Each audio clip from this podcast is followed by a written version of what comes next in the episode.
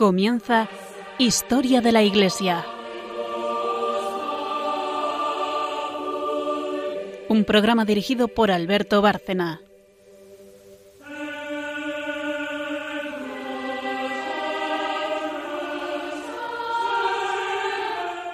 Buenas noches, oyentes de Radio María y de Historia de la Iglesia. Eh, volvemos a estar aquí para continuar con esa breve serie de programas que estamos dedicando al Sagrado Corazón de Jesús, recordando que el próximo año, el 19, se conmemora el centenario de, su de la consagración de España al Sagrado Corazón de Jesús en el Cerro de los Ángeles, aunque ya hemos comentado en este programa que realmente esa era la tercera vez que Alfonso XIII consagraba el reino, aunque fue la más solemne, la más notoria, y a partir de ahí se considera ya eh, España definitivamente consagrada. Insisto que lo estaba, pero a aquello se le dio un relieve especial con presencia de la familia real y todo el gobierno, como ya hemos comentado. De todas formas, hay tanto que hablar de este tema, el Sagrado Corazón, que le hemos dedicado ya, por lo menos que recuerde yo, los dos últimos programas y vamos a seguir dedicándole los que haga falta, porque hay un verdadero tesoro escondido en estas apariciones, en los mensajes del Señor a Margarita María, a Santa Margarita María y en la devoción que empieza a partir de ahí. Fiesta litúrgica en el siglo XIX dedicada al Sagrado Corazón, una encíclica que también nos ha traído María, en fin, hay muchísimo de lo que hablar, pero hoy lo vamos a dedicarlo a esto. Pero lo primero, ante todo, saludar a todos nuestros oyentes y también a las colaboradoras del programa, en primer lugar. Eh, buenas noches, María Ornedo. Buenas noches. Y buenas noches, Carmen Tour de Montis. Buenas noches.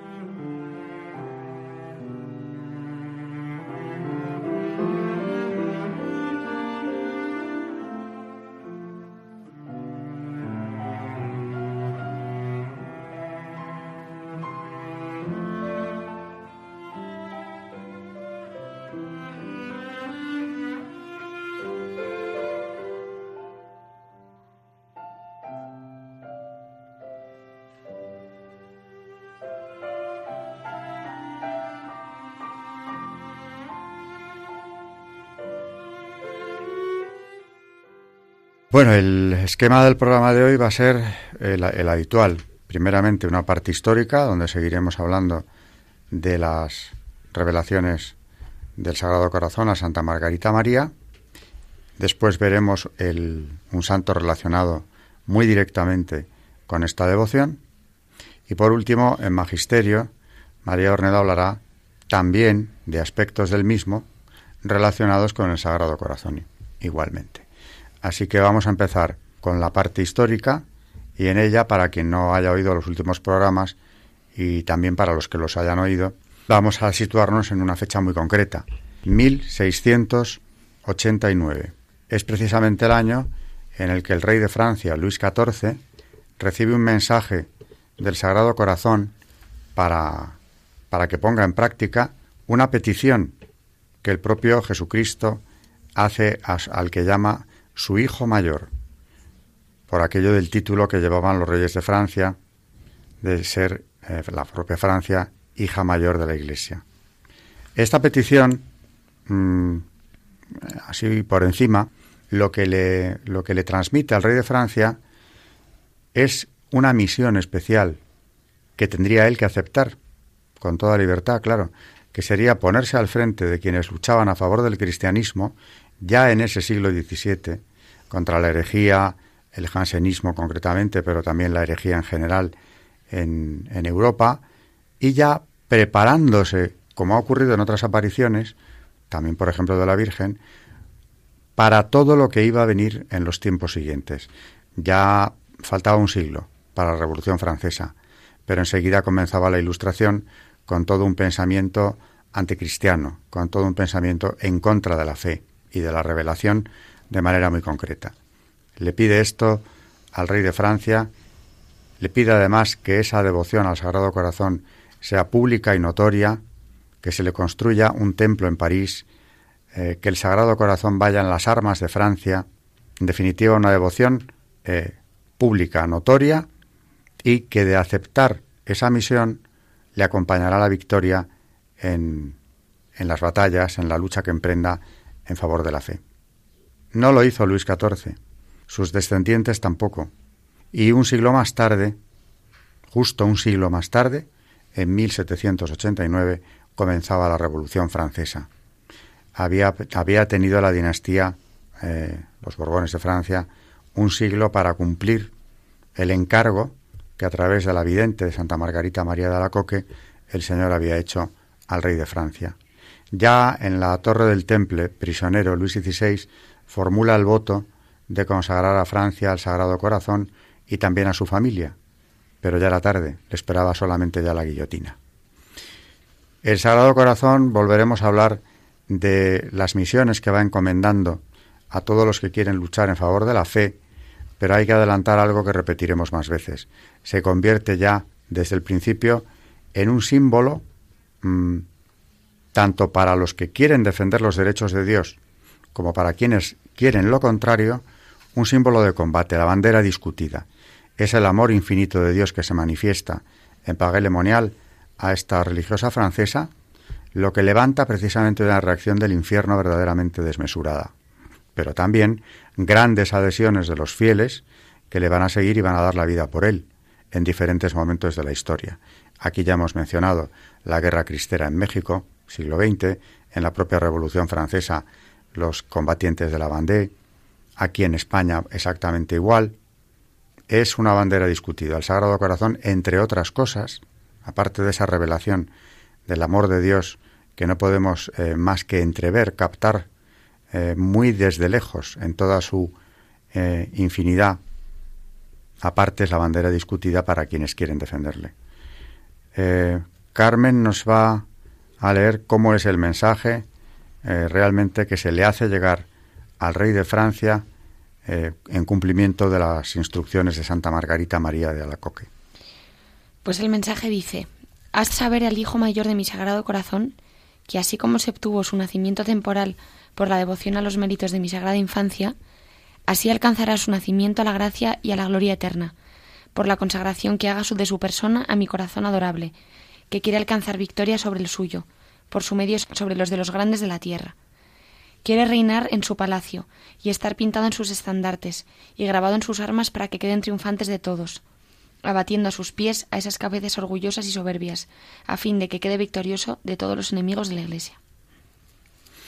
Hace mención al principio de que, mm, de la misma manera que el rey le debe su existencia, su nacimiento, eh, le pide luego este, esta consagración. Y ahí se está refiriendo a un voto que formuló la madre de Luis XIV, precisamente eh, Ana de Austria, para quedar embarazada después de muchos años de matrimonio sin haberlo conseguido, y formula el voto de levantar eh, el monasterio de Val de cerca de París, precisamente si lograba eh, reconciliarse con su marido Luis XIII y darle descendencia, cosa que ocurrió inmediatamente después de hacer el voto. Por eso el Señor le dice, igual que me debes la existencia, te pido yo ahora que te consagres a mí. Bueno, aparte de este mensaje no cumplido, que nos va a servir luego, y volveremos sobre él, como referente eh, para todos aquellos que han luchado por la, en defensa de la fe desde entonces en todo el mundo, vamos a recuperar aquellas apariciones que nos llevaría años, no sé, pero meses desde luego, poder desarrollar eh, profundamente, porque eh, el Señor se aparece a Margarita María de Alacoque múltiples veces, no solo las que se han hecho más conocidas, con la revelación del Sagrado Corazón, las promesas del mismo, los primeros viernes entre ellas, etcétera. Santa Margarita María llevaba teniendo apariciones del Señor y de su madre desde la infancia. Me parece enormemente interesante y se conoce menos el hecho de que le da, antes de las promesas, eh, en otras apariciones anteriores, le da tres armas para luchar contra el pecado y en defensa de la fe y de la perfección personal, que son, a saber, una, una conciencia bien cuidada, un examen de conciencia eh, detallado, minucioso, para no dejar escapar nada que pueda ofender a Dios sin confesarlo.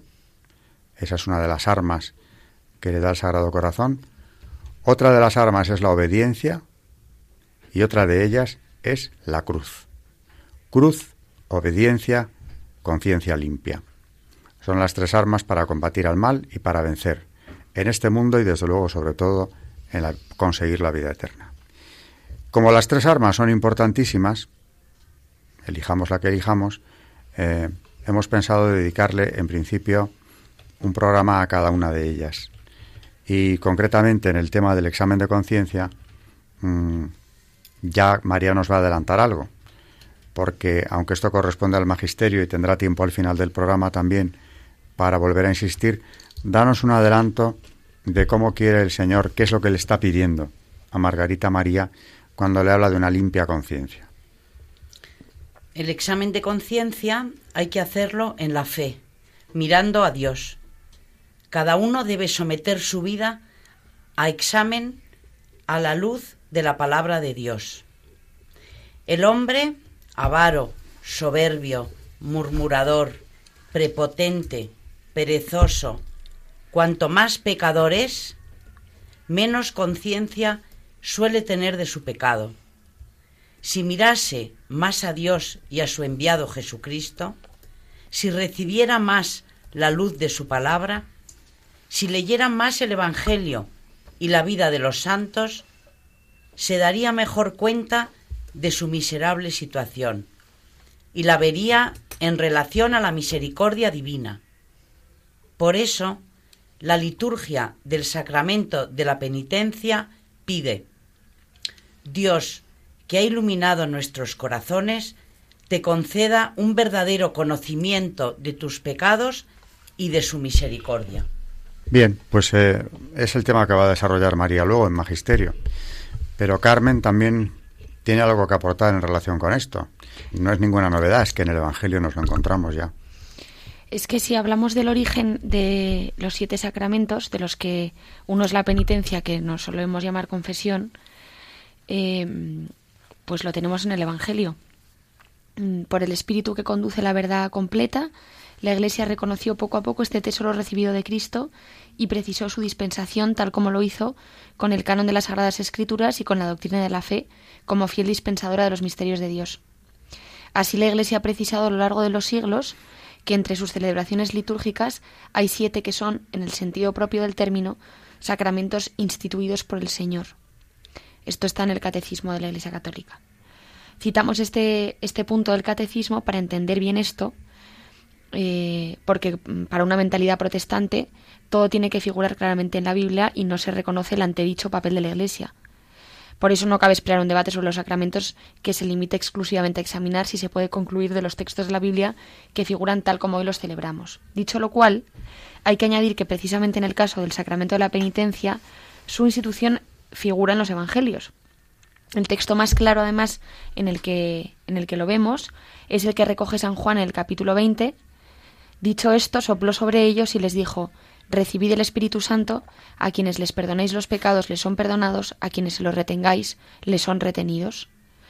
Estas palabras las pronuncia eh, después de la resurrección y poco antes de la ascensión. El contexto es, pues, de cierta despedida en la que envía este mensaje a los apóstoles que deben continuar con la misión que, que la ha comenzado. Se deben así perdonar los pecados como él hizo a quienes muestren un arrepentimiento por los mismos. Eh, de, algo de lo que luego en Magisterio hablaremos con más detenimiento. Eh, pues eso, que lo tenemos en el Evangelio y que Dios siempre quiere perdonar a quien se acerca con rectitud a pedir su perdón. Margarita recibió del Señor tres armas necesarias en la lucha que debía emprender para lograr la purificación y transformación. La primera arma, una conciencia delicada y un profundo odio y dolor ante la más pequeña falta. Una vez le dijo el Señor cuando había Margarita cometido una falta. Palabras del Señor. Sabed que soy un Maestro Santo y enseño la santidad. Soy puro y no puedo sufrir la más pequeña mancha. Por lo tanto, es preciso que andes en mi presencia con simplicidad de corazón, en intención recta y pura, pues no puedo sufrir el menor desvío, y te daré a conocer que si el exceso de mi amor me ha movido a ser tu maestro para enseñarte y formarte en mi manera y según mis designios, no puedo soportar las almas tibias y cobardes, y que si soy manso para sufrir tus flaquezas, no seré menos severo y exacto en corregir tus infidelidades.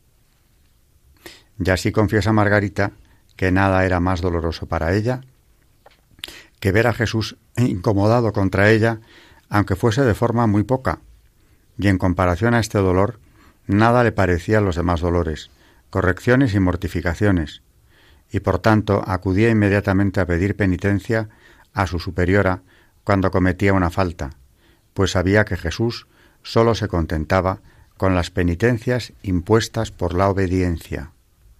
Esta arma se fundamenta en su gran deseo de amar. La segunda arma, que es la santa obediencia, la dejaremos, como dije, para otro programa, pero tiene que ver mucho con esta primera, con esta primera arma que le ha dado, que es eh, la de la recta conciencia y el no dejar pasar por alto, como si careciese de importancia, ni siquiera el pecado venial. Tener una conciencia en eso atenta a no ofender en nada a Dios. Nos vamos a ir ya a, la siguiente pausa. Tras ello, un santo que tiene que ver muchísimo con toda esta historia. Y luego ya, como dije al principio, vendrá María con el magisterio o continuará con él porque ya ha empezado.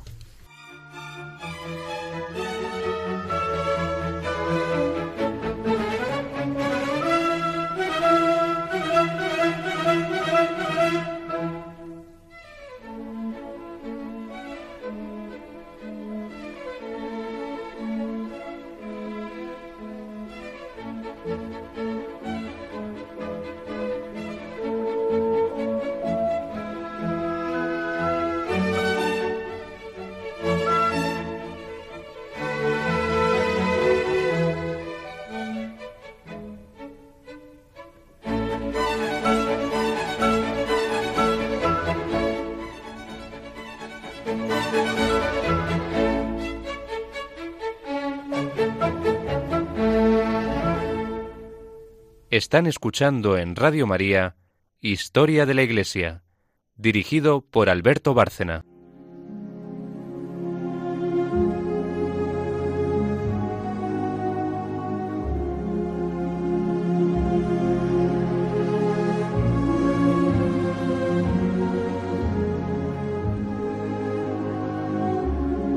Santos en la historia de la Iglesia.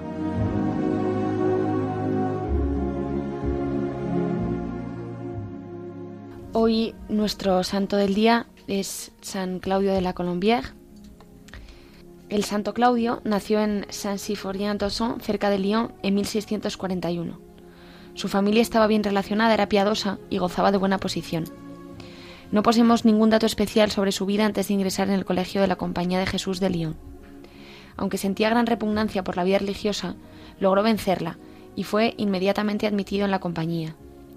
Hizo su noviciado en Aviñón y a los dos años pasó al colegio de dicha ciudad a completar sus estudios de filosofía. Al terminarlos fue destinado a enseñar la gramática y las humanidades de 1661 a 1666. Desde 1659, la ciudad de Aviñón había presenciado choques constantes entre los nobles y el pueblo. En 1662 ocurrió en Roma el famoso encuentro entre la Guardia Pontificia y el séquito del embajador francés. A raíz de este, de este incidente, las tropas de Luis XIV ocuparon Aviñón, que se hallaba en el territorio de los papas. Sin embargo, esto no interrumpió las tareas del colegio, y el aumento del calvinismo no hizo más que redoblar el celo de los jesuitas, quienes se consagraron con mayor ahínco a los ministerios apostólicos en la ciudad y en los, distritos circundantes. Cuando la padre quedó restablecida, Aviñón celebró la canonización de San Francisco de Sales. en el más antiguo de los dos conventos de la Visitación se llevó a cabo una gran función litúrgica. En aquella ocasión el santo Claudio desplegó por primera vez sus dotes de orador, pues aunque todavía no era sacerdote, fue uno de los elegidos para predicar el panegírico del santo obispo en la iglesia del convento. El texto que escogió fue De la fuerza ha brotado la suavidad, y el sermón resultó magnífico. Entre tanto, los superiores habían decidido enviar al joven Claudio a terminar sus estudios de teología en París. En 1673, el joven sacerdote fue nombrado predicador del Colegio de Aviñón Sus sermones en los que trabaja incesantemente son verdaderos modelos del género. El santo parece haber predicado más tarde los mismos sermones en Inglaterra, y el nombre de la duquesa de York, María de Modena, que fue después reina cuando Jacobo II heredó el trono, en cuya capilla predicó Claudio, está ligado a las ediciones de dichos sermones. Al santo, durante su estancia en París, había estudiado el jansenismo con sus verdades a medias y sus calumnias. A fin de combatir desde el púlpito sus errores, animado como estaba por el amor del Sagrado Corazón, cuya devoción sería el mejor antídoto contra el jansenismo. A finales de 1674, el rector recibió del general de la compañía la orden de admitirle a la profesión solemne, después de un mes de ejercicios espirituales en la llamada tercera aprobación. Dos meses después de haber hecho la profesión solemne, en febrero de 1675, Claudio fue nombrado superior del colegio de Pagué-Lemonial. Por una parte era un honor excepcional confiar a un joven profeso el gobierno de una casa, pero por otra la pequeña comunidad de Pagué, que solo tenía cuatro o cinco padres, era insignificante para las grandes dotes de, Claudio. En realidad se trataba de un designio de Dios para ponerle en contacto con un alma que necesitaba de su ayuda, Margarita María Lacoc. Dicha religiosa se hallaba en un periodo de perplejidad y sufrimientos debido a las extraordinarias revelaciones de que la había hecho objeto el Sagrado Corazón, cada día más claras e íntimas. Siguiendo las indicaciones de su superiora, la madre de Somés, Margarita se había confiado a un sacerdote muy erudito pero que carecía de conocimiento de mística. El sacerdote dictaminó que Mar Margarita era víctima de los engaños del demonio, cosa que acabó de desconcertar a la santa. Movido por las oraciones de Margarita, Dios le envió a su fiel siervo y perfecto amigo, Claudio de la Colombier. El padre Colombier fue un día a predicar a la comunidad de la Visitación. Mientras él nos hablaba, escribió Margarita, oí en mi corazón estas palabras. He aquí al que te ha enviado. Desde la primera vez que Margarita fue a confesarse con el padre de la Colombier, éste le trató como si estuviese al tanto de lo que sucedía. La santa sintió una repugnancia enorme abrirle su corazón, y no lo hizo a pesar de que estaba convencida de que la voluntad de Dios era que se confiase al santo. En la siguiente confesión, el padre de la Colombier le dijo que estaba muy contento de ser para ella una ocasión de vencerse, y enseguida, sin hacerme el menor daño, dice Margarita, puso al descubierto cuánto de bueno y malo había en mi corazón. Me consoló mucho y me exhortó a no tener miedo a los caminos del Señor, con tal de que permaneciese obediente a mis superiores, reiterándome a entregarme totalmente a Dios, para que Él me tratase como quisiera. El Padre me enseñó a apreciar los dones de Dios y a recibir sus comunicaciones con fe y humildad. Este fue el gran servicio del Padre La Colombier a Margarita María. Por otra parte, el santo trabajó incansablemente en la propagación de la devoción al Sagrado Corazón, pues veía en ella el mejor antídoto contra el jansenismo. El santo no estuvo mucho tiempo en Pagué. Su siguiente ocupación fue muy diferente. Por recomendación del padre Lasés, que era confesor de Luis XIV, sus superiores le enviaron a Londres como predicador de María Beatriz de Este, duquesa de York. El santo predicó en Inglaterra con un ejemplo y con palabra. El amor al Sagrado Corazón era su tema favorito. El proceso de beatificación habla de su apostolado en Inglaterra y de los numerosos protestantes que convirtió. La posición de los católicos en aquel país era extremadamente difícil, debido a la gran hostilidad que había contra ellos. En la corte se formó un movimiento para excluir al duque, que se había convertido al catolicismo. De la sucesión a la corona, eh, y sustituirla por el príncipe de Orange o algún otro candidato. El infame Titus Oates y sus secuaces inventaron la historia de un complot de los papistas en el que la Colombia se hallaría com complicado con el resto de los católicos. El complot tenía por objeto, según los calumniadores, el asesinato del rey Carlos II y la destrucción de la Iglesia de Inglaterra. Claudio fue acusado de ejercer los ministerios sacerdotales y de haber convertido a muchos protestantes. Aunque fue hecho prisionero, la intervención de Luis XIV impidió que sellase su vida con el martirio. El santo fue simplemente desterrado de Inglaterra. Pero la prisión había acabado con su débil salud. A su vuelta a Francia, el santo estaba ya mortalmente enfermo. Aunque en algunas temporadas se rehacía un poco y podía ejercer los ministerios sacerdotales, una enfermedad de los riñones no le dejaba reposo. Sus superiores, pensando que los aires natales podrían ayudarle a recobrar la salud, le enviaron a Lyon y a Pagué. Durante una de sus visitas a esta última ciudad, Margarita María le avisó que moriría ahí. El padre Claudio llega a Pague en abril de 1681, enviado por los médicos en busca de la salud que le negaban otros climas. Siendo así, hubo comunicación entre el padre Claudio y la hermana Margarita, hablando de los ardores de sus almas y proyectos apostólicos en favor del Sagrado Corazón. Pero la enfermedad de Claudio se agravó. Estaba listo para ir a otros climas. Sin embargo, Margarita le envía este mensaje, que quiere aquí el sacrificio de vuestra vida.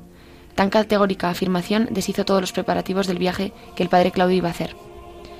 En efecto, después de haber dado maravilloso ejemplo de humildad y paciencia, Claudio la Colombier entregó su alma a Dios al atardecer, del día 15 de febrero de 1682. Al día siguiente, Santa Margarita María recibió un aviso del cielo en el sentido de que Claudio se hallaba ya en la gloria y no necesitaba oraciones. Así escribió una persona devota del querido difunto. Cesad en vuestra aflicción, invocadle, nada temáis, más poder tiene ahora que nunca para socorrernos. El padre La Colombier fue beatificado en 1929 y su santidad Juan Pablo II lo declaró santo en 1992. La iglesia celebra su fiesta el día 15 de febrero.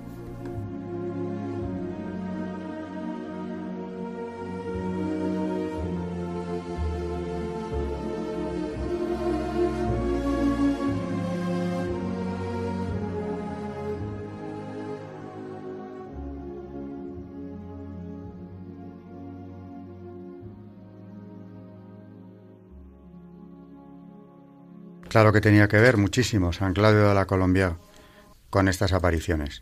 Y aquí está el vínculo que ha unido al Sagrado Corazón con la Compañía de Jesús durante muchísimo tiempo. Porque ya en el siglo XVII reciben eh, semejante cometido, de enorme trascendencia para la historia de la Iglesia. Y lo han venido cumpliendo durante los siglos, incluyendo, claro, o dejando a salvo el paréntesis de la disolución, que fue obra de los enemigos de la Iglesia en el siglo XVIII, pero luego en el XIX hay una nueva, eh, un nuevo eh, brote de amor del Sagrado Corazón propiciado por la Compañía de Jesús y de hecho está presente en sus templos, desde luego a partir de, XIX raro es aquel donde no encontramos la imagen del Sagrado Corazón que testimonia aquel culto que frecuentemente se le daba concretamente en Santander, una iglesia que yo frecuento mucho, la de los jesuitas, se llama del Sagrado Corazón, y dentro de la misma están en pinturas en las paredes representadas las promesas del Sagrado Corazón y otros eh, episodios de aquellas apariciones de paga lemonial. Es cierto que cualquiera que eh, haya vivido mm, como yo en los años 60 todavía, ¿no? recuerde perfectamente aquel culto al Sagrado Corazón y cómo los jesuitas eran todavía los eh, abanderados del mismo. Yo eh, quiero destacar que los enemigos de este culto o de esta devoción, que por supuesto son, insisto, los de la Iglesia, como lo eran también de la Compañía de Jesús, cuando la disuelven, eh, suelen presentar objeciones contra la misma, contra la devoción. Por ejemplo, que es un culto sentimental, trasnochado, algo como de otros tiempos, y para cortar eh, esa descalificación de este culto importantísimo, es por lo que eh, San Juan Pablo II, en 1986, y allí mismo en Pagué entrega una carta al general de los jesuitas exhortándole a recuperar esa labor de enorme importancia para la Iglesia, la difusión del culto al Sagrado Corazón de Jesús. No es nada obsoleto, no es nada sentimental, es algo de enorme importancia para la Iglesia y por eso, como decíamos al principio, el Sagrado Corazón se convierte en bandera discutida desde el primer momento. Y el culto al Sagrado Corazón no ha traído más que enormes bendiciones para la Iglesia. Para que veamos que aquello no era cosa de otros tiempos, de los siglos pasados, eh, María nos ha traído hoy una encíclica de Pío XII, donde precisamente eh, resalta la importancia de este culto. ¿Cómo se llama y de cuándo es la encíclica, María? Pues la encíclica se llama Aurietis Aquas y es sobre el carta encíclica sobre el culto al Sagrado Corazón de Jesús, promulgada por Pío XII el día 15 de mayo de 1956, en homenaje a la memoria del Papa Pío XII ante el 50 aniversario de su promulgación del dogma de la Asunción. En su introducción mm, dice así, el culto al corazón de Jesús. Punto número uno. Beberéis aguas con gozo en las fuentes del Salvador. Es Isaías 12.3. Estas palabras con las que el profeta Isaías prefiguraba simbólicamente los múltiples y abundantes bienes que la era mesiánica había de traer consigo, vienen espontáneas a nuestra mente si damos una mirada retrospectiva a los cien años pasados desde que nuestro predecesor, Pío IX, correspondiendo a los deseos del orbe católico, mandó celebrar la fiesta del Sacratísimo Corazón de Jesús en la Iglesia Universal. Innumerables son, en efecto, las riquezas celestiales que el culto tributado al Sagrado Corazón de Jesús infunde en las almas.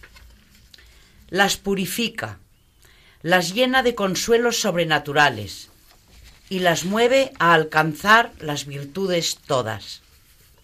Por ello, recordando las palabras del apóstol Santiago, Toda dádiva buena y todo don perfecto de arriba desciende del Padre de las Luces. Razón tenemos para considerar en este culto, ya tan universal y cada vez más fervoroso, el inapreciable don que el Verbo encarnado, nuestro Salvador divino y único mediador de la gracia y de la verdad entre el Padre Celestial y el género humano, ha concedido a la Iglesia, su mística esposa, en el curso de los últimos siglos, en los que ella ha tenido que vencer tantas dificultades y soportar pruebas tantas.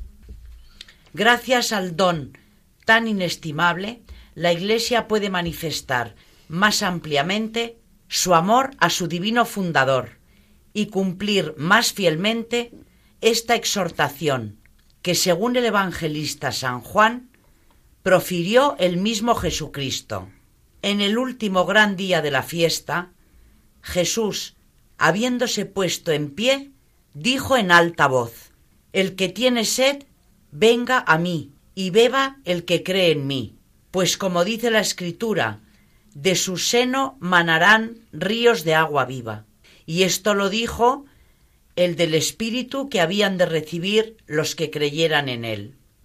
Los que escuchaban estas palabras de Jesús, con la promesa de que habían de manar de su seno ríos de agua viva, fácilmente las relacionaban con los vaticinios de Isaías, Ezequiel y Zacarías, en los que se profetizaba el reino mesiánico, y también con la simbólica piedra de la que golpeada por Moisés, milagrosamente hubo de brotar agua. En el punto número dos dice así, la caridad divina tiene su primer origen en el Espíritu Santo, que es el amor personal del Padre y del Hijo, en el seno de la augusta Trinidad. Con toda razón, pues, el apóstol de las gentes, como haciéndose eco de las palabras de Jesucristo, atribuye a este espíritu de amor la efusión de la caridad en las almas de los creyentes. La caridad de Dios ha sido derramada en nuestros corazones por el Espíritu Santo que nos ha sido dado. Romanos 5:5. Seguiremos con esta encíclica porque, claro, es lo suficientemente larga como para que eh, no podamos verla entera en un programa como este. Pero tenemos que seguir viéndola porque esto es eh, magisterio de los papas y es la importancia que tiene esta devoción. Este no ha sido el único papa que se ha ocupado de ella. Ya comentaba antes, como el propio San Juan Pablo II encarga a la compañía que retome la difusión de esa devoción.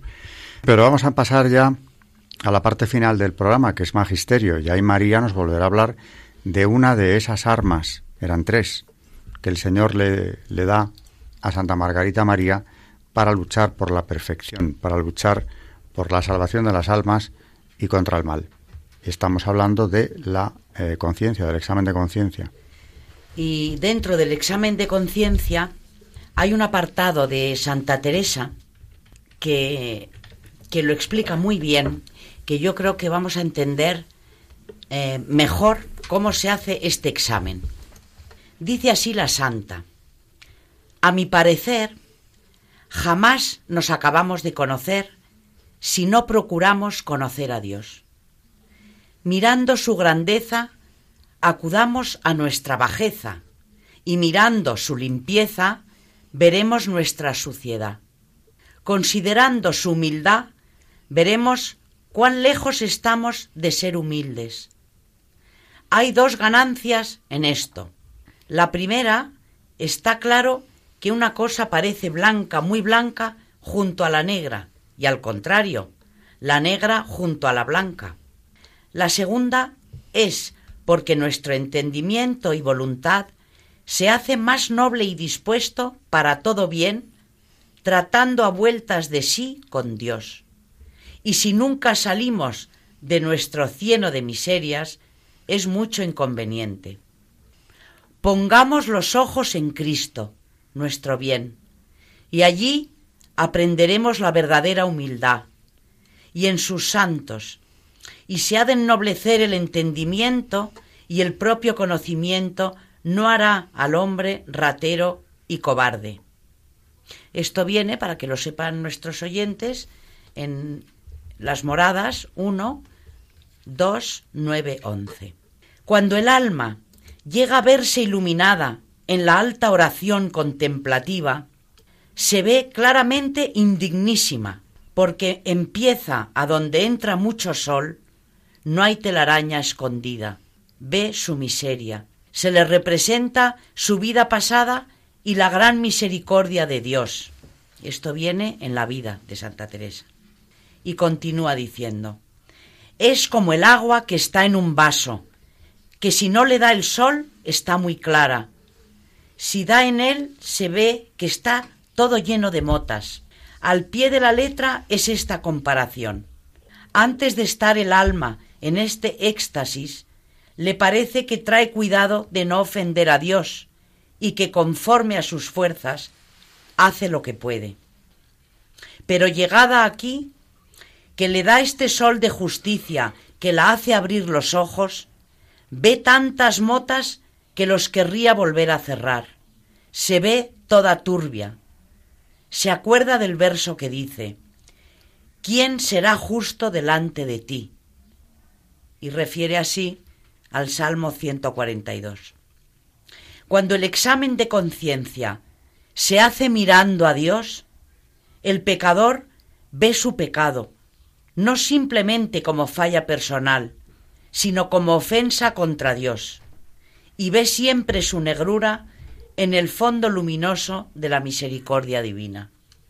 La verdad que em, me ha impresionado mucho esto, porque es verdad que muchas veces se oye hoy en día, no sé si os, qué os parece a vosotros, pero hablando de la confesión y del examen de conciencia, hay muchísima gente que dice, yo mire, ni robo ni mato. Dicen eso como quedándose ya tan satisfechos, ¿no? Y a mí me ha encantado de Santa Teresa que diga esto, que a máximo conocimiento del Señor, máximo conocimiento de nuestra miseria. Si no tratamos con Dios, no vamos a ver cómo tenemos el alma. Y claro, ella dice que a más luz dentro del alma y esa luz la conseguimos en el trato con el Señor, es decir, en la oración, al ver tanta luz en nuestra alma, vamos a ver las motas de polvo, es decir, todas las manchas negras que tenemos en ella, muchísimo más claras que antes de esto. Con lo cual, está claro que tenemos que ir por el camino de la oración, según nos dice Santa Teresa.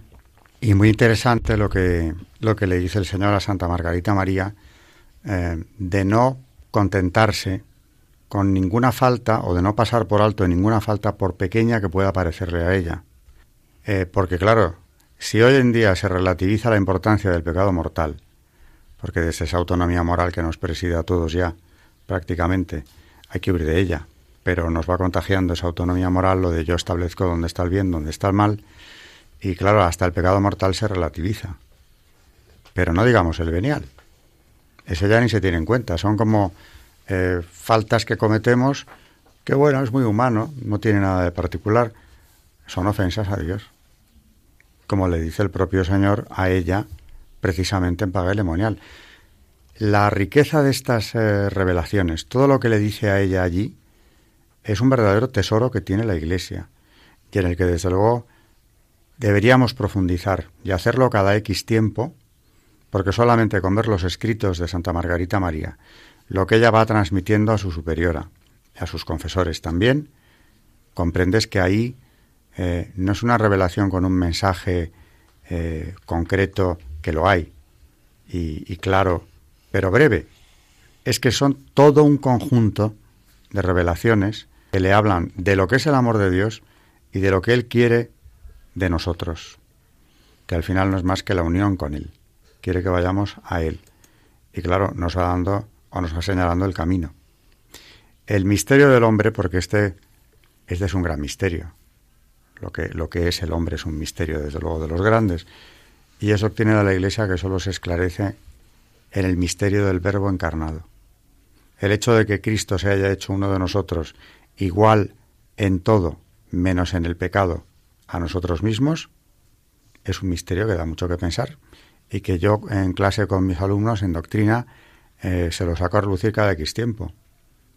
¿Cómo será ese amor de Dios que el omnipotente, el creador de todo lo visible y lo invisible, se convierte en uno de nosotros? Nace de mujer, con un cuerpo humano, con un alma humana, y vive entre nosotros toda esa vida de Cristo en la tierra, la que conocemos y la que no, o conocemos menos, para finalmente aceptar la muerte que, acepta. Eh, es un misterio la Santísima Trinidad, lo es la redención. Nuestra fe está llena de misterios que no podemos aquí llegar a desentrañar realmente, pero el hombre es otro. Y desde luego, aparte del verbo encarnado y en relación con él, todas estas revelaciones, todo lo que le dice Santa Margarita María, está lleno de misterios, pero, pero nos lo va iluminando.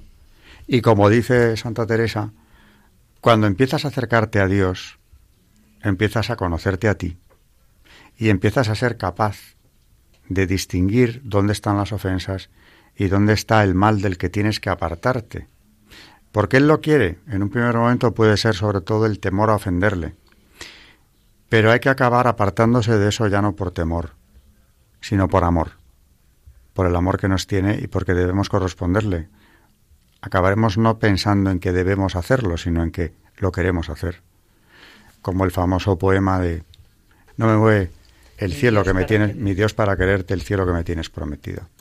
Tú me mueves, Señor, muéveme el verte. En el que esta religiosa hay quien le atribuye el poema a Santa Teresa, a Sor Juana Inés de la Cruz, sea quien sea la que escribe esto, está dando en la clave de cómo quiere Dios ser amado, no por la promesa de la felicidad eterna, tampoco por el temor al castigo, sino amor por amor. Él ama así, y así se lo expresa a Santa Margarita María. Y aquí en Santa Teresa tenemos una clave del conocimiento propio que nos va a ayudar enormemente para acercarnos a Él y servirle como Él quiere ser servido.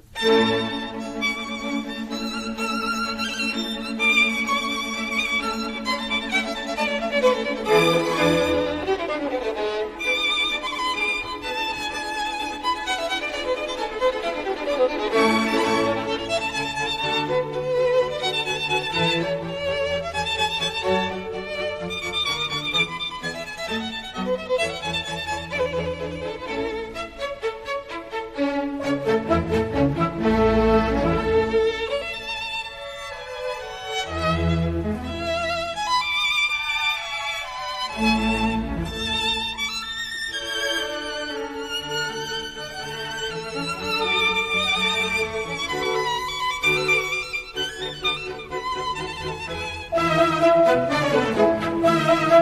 you.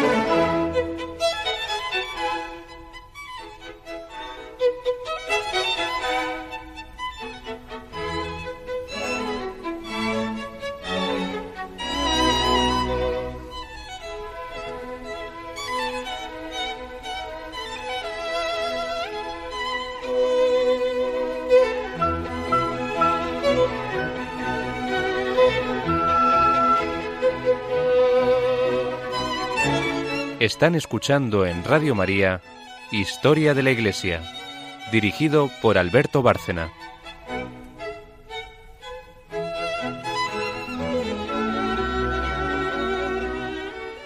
Seguimos con el examen de conciencia.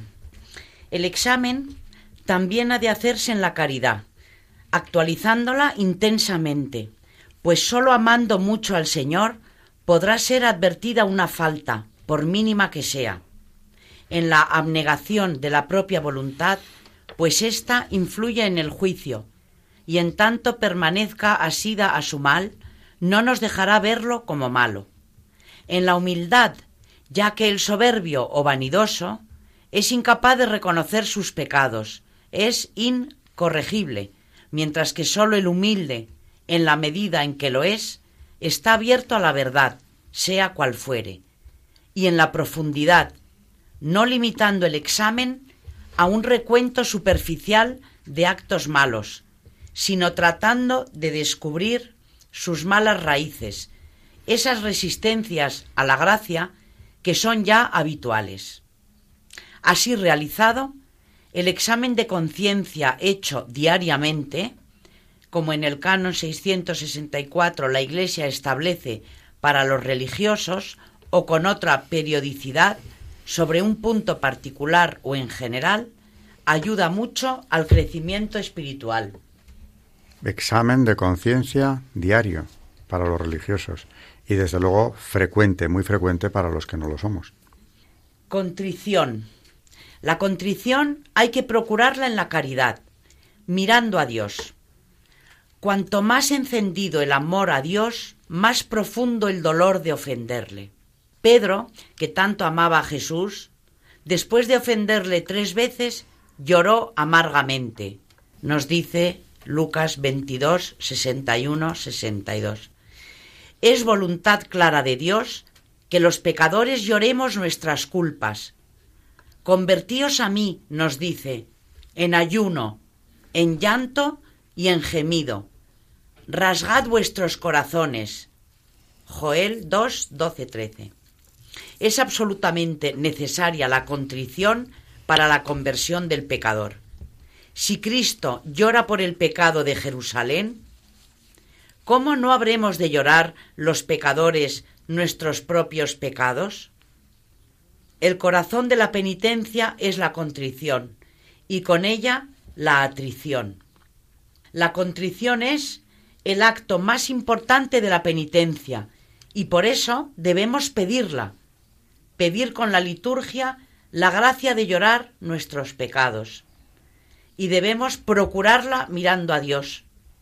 Mirando al Padre, comprendemos que por el pecado le abandonamos, como el Hijo pródigo, y buscamos la felicidad lejos de él.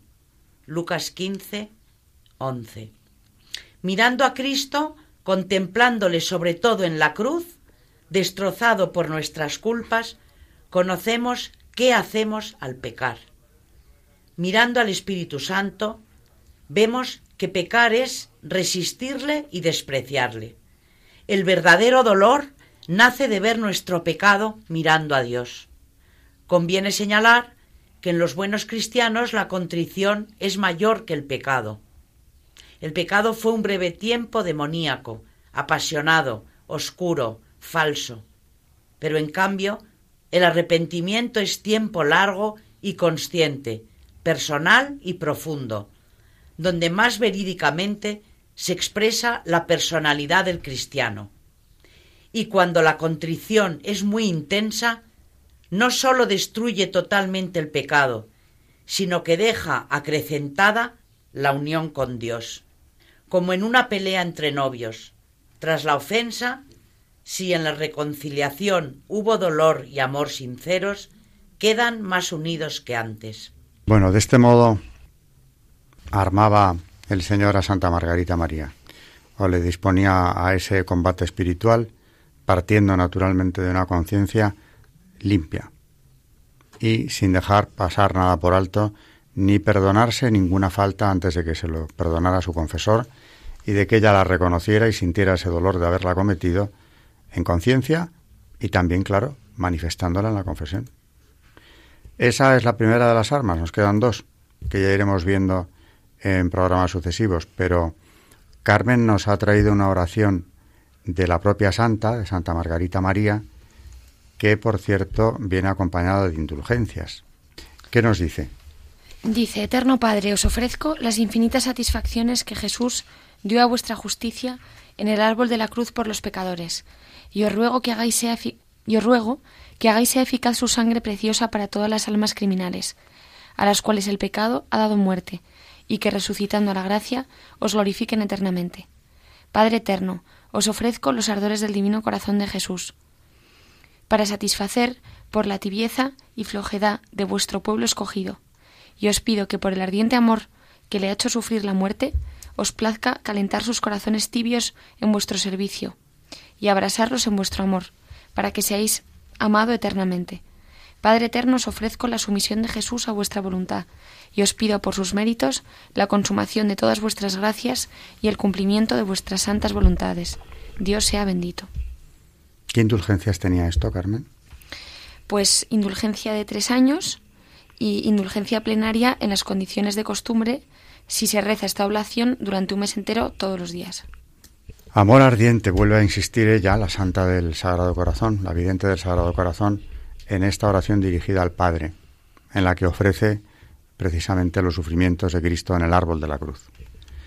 Eh, nos tenemos que despedir ya, no hemos terminado ni mucho menos con el tema del Sagrado Corazón, pero lo haremos o seguiremos desarrollándolo en los siguientes programas. Buenas noches, María Ornedo. Buenas noches y muchas gracias. Buenas noches, Carmen Tour de Montis. Buenas noches a todos y gracias. Y buenas noches a todos nuestros oyentes de Historia de la Iglesia.